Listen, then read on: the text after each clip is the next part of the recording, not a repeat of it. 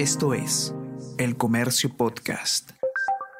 Hola a todos, ¿qué tal? ¿Cómo están? Espero que estén comenzando su semana de manera excelente. Yo soy Ariana Lira y hoy tenemos que hablar sobre adelanto de elecciones porque si bien el Congreso aún no ha definido volver a poner en agenda un recorte del mandato, las eh, organizaciones políticas se están preparando ya para una eventual campaña eh, política electoral y al menos cinco de estas fuerzas han decidido que sus principales líderes no participarán en un eventual eh, adelanto de elecciones. Vamos a conversar sobre todo esto y más a continuación.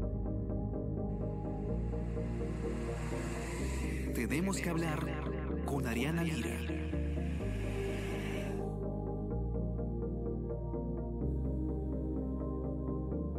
Como decíamos, eh, todavía no se sabe a nivel de Congreso si es que se va a discutir nuevamente un posible adelanto de elecciones y hemos visto cuántas de estas iniciativas se han visto frustradas en los últimos meses.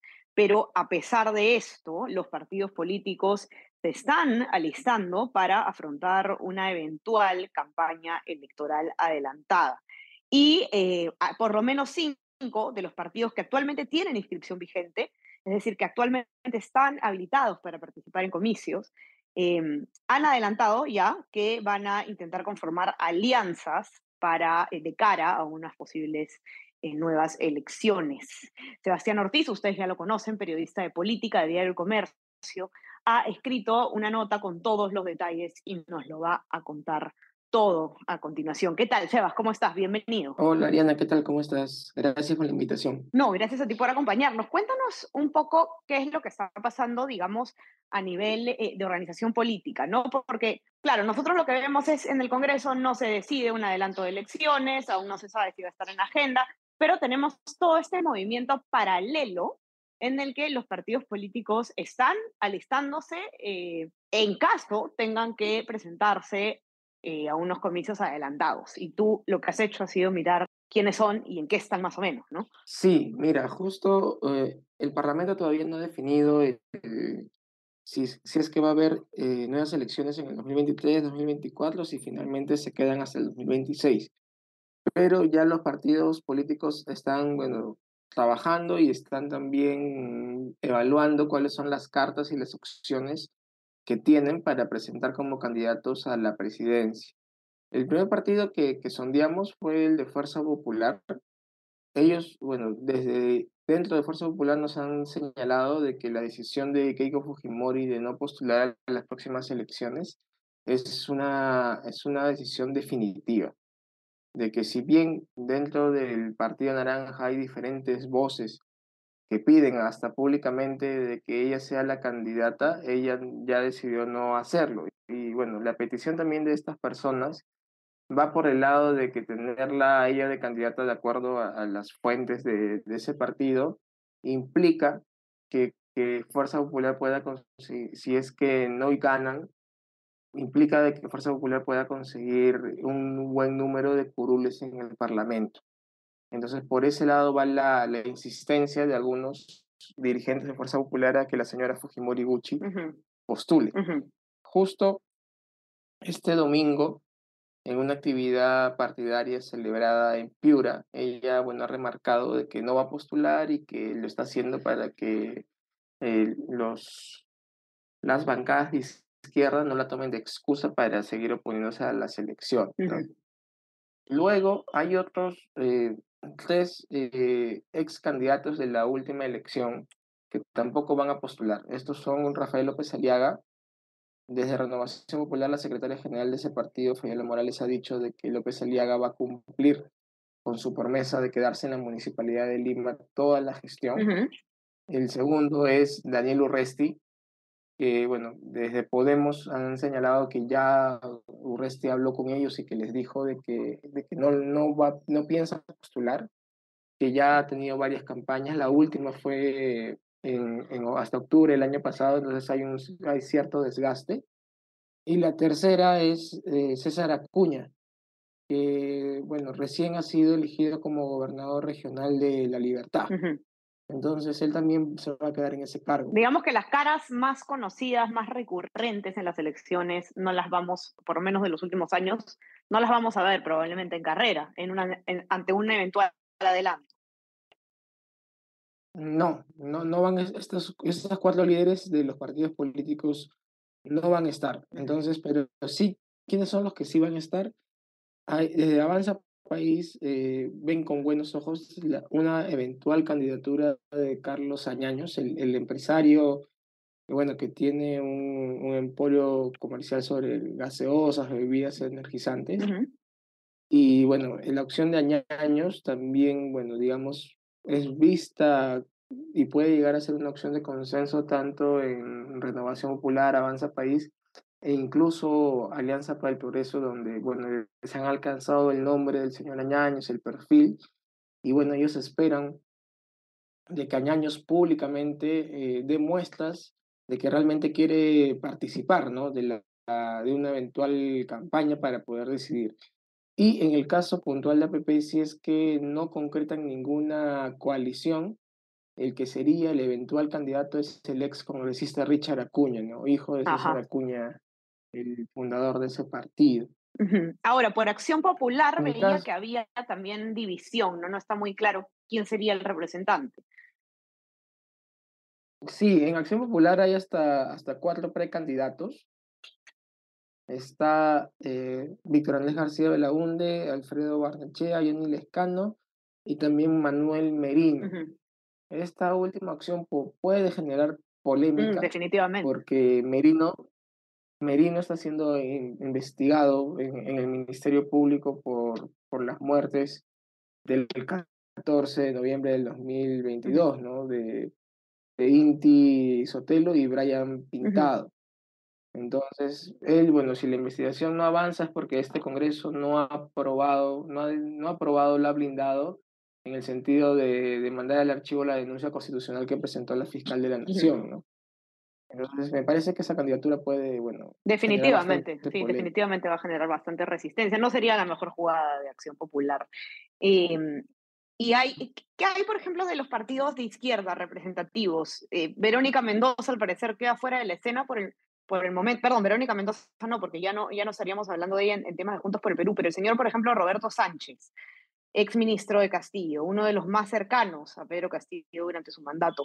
¿Él no estaría en escena para ser un posible candidato presidencial?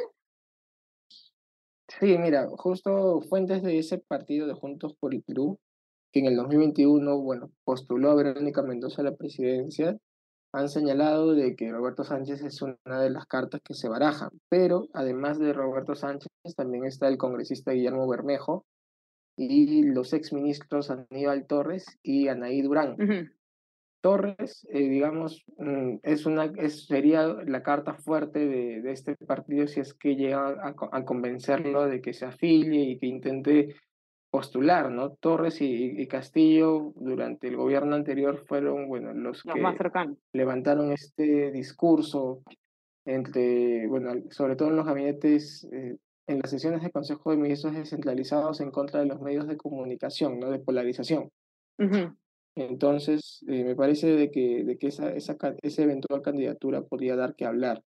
Después, eh, las mismas fuentes de este partido de izquierda también, bueno, no han descartado que el vacado expresidente Castillo pueda ser candidato al Congreso como hizo Vizcarra en el 2021. ¿no? El Congreso lo vacó, luego se afilió a Somos Perú y fue candidato número uno de la lista en Lima. En este caso, incluso me mencionaron que Castillo podía postular por Cajamarca. Entonces, mientras que el Congreso no lo inhabilite políticamente, el señor Castillo puede postular, pues no está impedido de hacerlo. Así que podríamos tenerlo al señor Castillo de candidato. Eh, en caso no se, no se apruebe esta inhabilitación a tiempo. Sin duda van a ser unos comicios que van a dar mucho de qué hablar, sean quienes estén en carrera. Y, la última pregunta que quería hacerte, Sebas, es eh, algo que también está en tu nota. Los partidos que quieren inscribirse para poder participar, pero aún no tienen lista su inscripción. Y quizás el caso más emblemático es el del APRA, ¿no? El partido aprista que eh, se, se, le retiró la, la inscripción eh, en las elecciones del 2021 toda una polémica si fue culpa de los personeros, si fue culpa de la estrechez de los plazos. Finalmente quedaron fuera y ahora ¿en qué están? ¿Y en qué están todos aquellos que están en camino a la inscripción? Sí, mira, en el caso del partido Prista ya está en la última etapa de la inscripción. Justo esta semana era para presentar tachas. Eh, uno de los abogados de Castillo, señor Noblecilla, fue, ha presentado una tacha en contra de la inscripción del partido Prista. El Jurado Nacional de Elecciones tiene que resolver esa y otras tachas que se presenten y luego seguramente va a salir la publicación de inscripción. Es cuestión de, de semanas, ¿no? Al igual que eh, el partido fue en el Perú del exalcalde de La Molina, Álvaro Paz de la Garra. En el caso puntual del LAPRA, el ex congresista Jorge del Castillo ha, bueno, ha adelantado que es, es muy probable de que ellos vayan a participar en las elecciones si es que el Congreso decide adelantarlas, pero ha señalado de que hasta el momento no hay ningún precandidato, ¿no? Porque lo que quieren evitar con, con es que quieren evitar que haya división dentro del partido aprista, ¿no? Si es que comienzan a lanzar uno, dos, tres, cuatro nombres y comienzan otra vez el tema este de las facciones. Entonces me ha dicho que todavía van a esperar a primero que el Congreso defina la situación y luego se va a analizar en un Congreso partidario quiénes son los que serían los candidatos.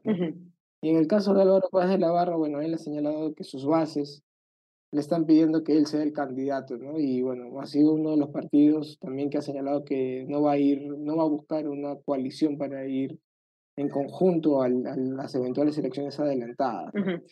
Ahora, un tema muy importante ya para, cerrar eh, es la factibilidad, la posibilidad de que unos eventuales, eh, unas eventuales elecciones adelantadas puedan darse con normalidad. Y esto por un tema de plazos, por un tema de tiempo. Tú has conversado con Alejandro Rospigliosi, eh, sabemos que es un especialista en derecho electoral, eh, y él habla de, que no solamente bastaría con que el Congreso apruebe un adelanto de elecciones, sino que también es necesario que se hagan algunas modificaciones a las leyes electorales.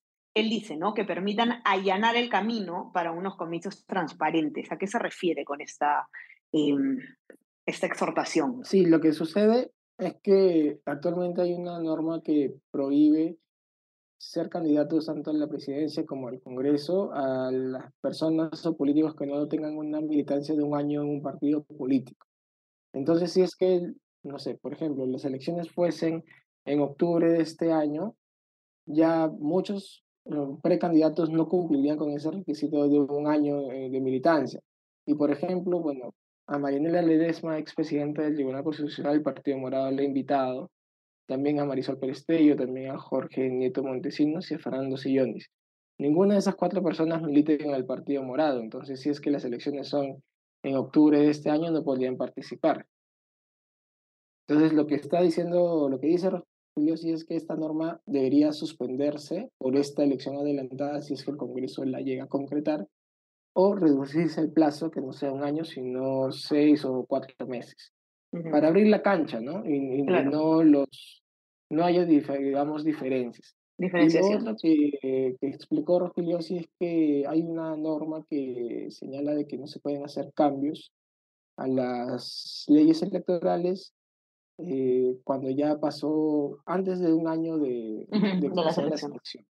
Claro, esa norma también pide que se modifique para que el Congreso pueda realizar los ajustes necesarios, ¿no?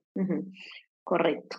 Entonces estaremos viendo qué es lo que pasa. Lo primero que tiene que pasar, evidentemente, es que se ponga en agenda el tema del adelanto de elecciones, que eh, se vea, hay algunas posibilidades, ¿no? Para volver a tratarlo. Esa es otra discusión, otro debate, el que ya hemos hablado también. Eh, pero claro, primero tenemos que ver que sea un tema que se va a discutir en el Parlamento, y después, ¿cuáles son las opciones que tenemos? ¿no? A veces eh, queremos pensar que el cambio está en renovar las autoridades, pero no sabemos cuáles son las alternativas que vamos a tener. Eh, esperemos que no sean tan eh, desalentadoras como las que hemos tenido en, los últimos, en las últimas elecciones. Para que puedan leer el informe de Sebastián con detalle, entren a nuestra web, elcomercio.p, van a ver además ahí el detalle por agrupación política sobre cuál es su postura ante un eventual adelanto de elecciones, que tiene un candidato eh, pensado, etcétera. Pueden encontrarla también, por supuesto, en nuestra versión impresa, los que tienen acceso. Y no se olviden de suscribirse a nuestras plataformas. Estamos en Spotify, en Apple Podcasts para que puedan escuchar todos nuestros podcasts. Suscríbanse también a nuestro WhatsApp El Comercio Te Informa para recibir lo mejor de nuestro contenido a lo largo del día. Sebas, te mando un abrazo. Muchísimas gracias por estar acá. Dale, Elena, otro para ti. Gracias por la invitación. Ya estamos conversando entonces nuevamente el día miércoles. Que tengan un excelente inicio de semana. Chau, chau. Tenemos que hablar con Ariana Lira.